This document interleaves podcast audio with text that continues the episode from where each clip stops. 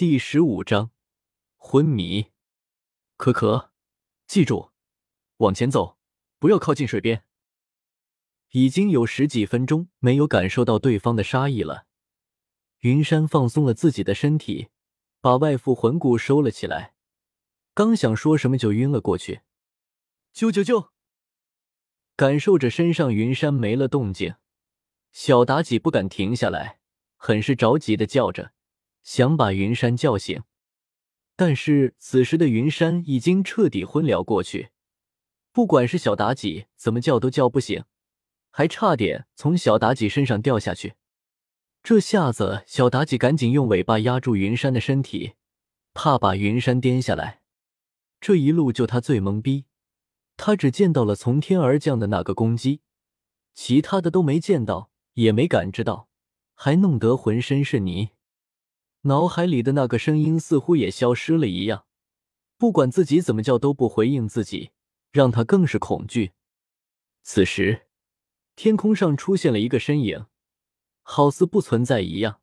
鸟儿飞过去，就像是什么都没见到，从他的身体传过去。只见他静静的看着下面还在跑路的小妲己，露出淡淡的笑意，手一挥。从小狐狸的身前出现了一个空间波动，直接就把小狐狸吸收了进去。小狐狸就像是什么都没发现一样，还在不停的赶路。周围的环境不断变化，跑了很久，一直到湖边才停下。不是不想走，没路了。这个湖太大了，左右两边一眼望去，全是水。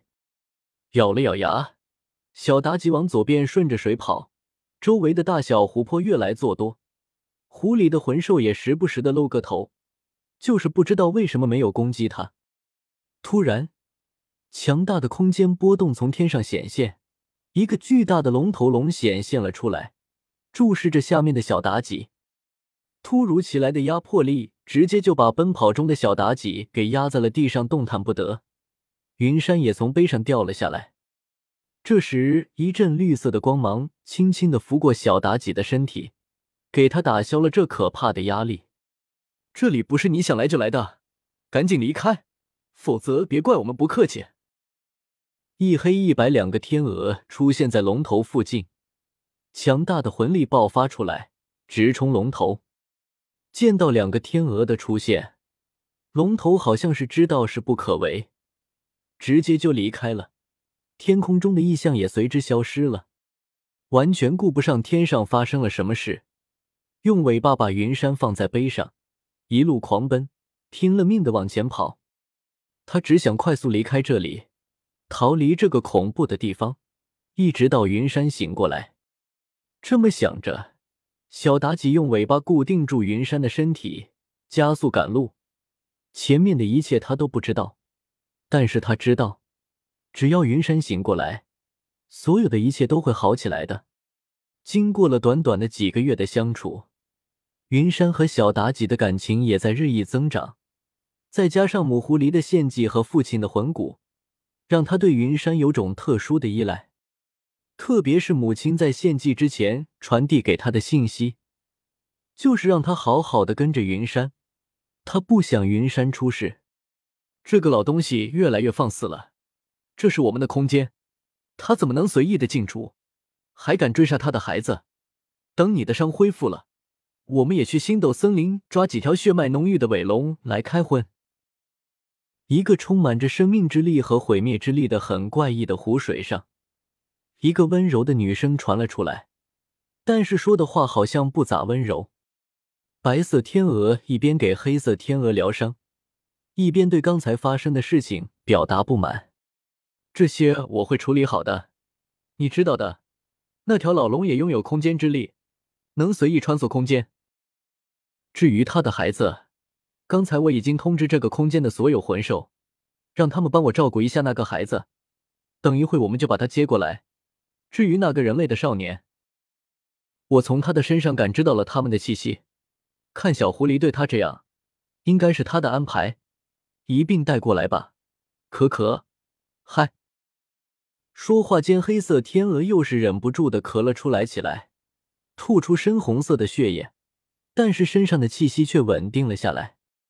自你我上次去星斗大森林寻找他，却了无音讯，没想到他的孩子会逃命逃到我们的空间。当年做事不管就算了，现在还想赶紧杀绝，真是可笑至极。难道他们这一族上百万年做的贡献都算是白给了？那位的脑袋被驴踢了吗？禁言，那位不是你我能提及的。既然来了我们的空间，我们就要庇护好他，不再让他遇到任何危险。那个老东西再来，我就让他知道来自毁灭的恐惧。似乎是提到了某个禁忌，黑天鹅赶紧打住了白天鹅的话，然后用脖子连着他的脖子安抚着他。上一次我们没有保护好他，这一次我们要保护好他的孩子。白天鹅的情绪似乎很是失落，脑袋搭在黑天鹅的背上，轻轻抽泣。行了，我们走吧，去看看他的孩子，还有那个人类小孩。我也想看看他有什么不一样的地方。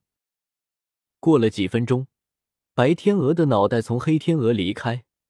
全身庞大的魂力运转，居然变成一个美丽的人类女子的形象飞了出去。那个啥，我的身体还没治好呢，这就给停了。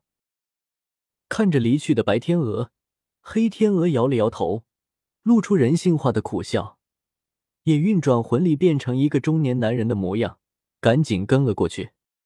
这时候的小妲己好像遇到了麻烦，她被困在了一个地方。这里不管他怎么走都会回到原点。看着自己留下的印记，小狐狸的小脑袋里充满了疑惑。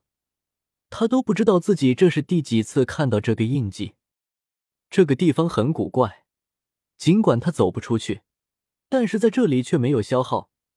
原本消耗很大的魂力也在快速的恢复着，但是背上的云山却一直没有动静。如果不是他还有心跳。小妲己还以为他出了什么事，突然，一道绿色的光芒从天而降，照射在小妲己的身前。一个美丽的人类女子就这样出现在他的身前。紧接着，一个中年男人也用同样的方法出现在他的面前。啾啾啾，啾！感受着两人身上传过来的亲切感，小妲己放松了警惕，想走过去。但是又想到了什么，退后几步，魂力运转，警惕的看着两人。